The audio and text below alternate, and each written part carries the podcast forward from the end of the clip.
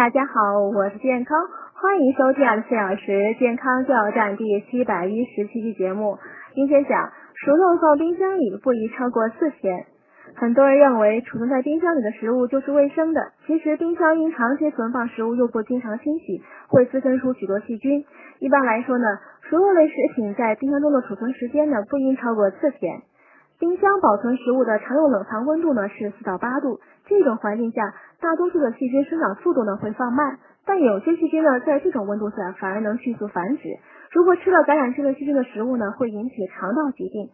冰箱的冷冻箱里温度一般在十八度左右，这种温度下，一般细菌会被抑制或杀死，在这里存放食物具有更好的保鲜作用。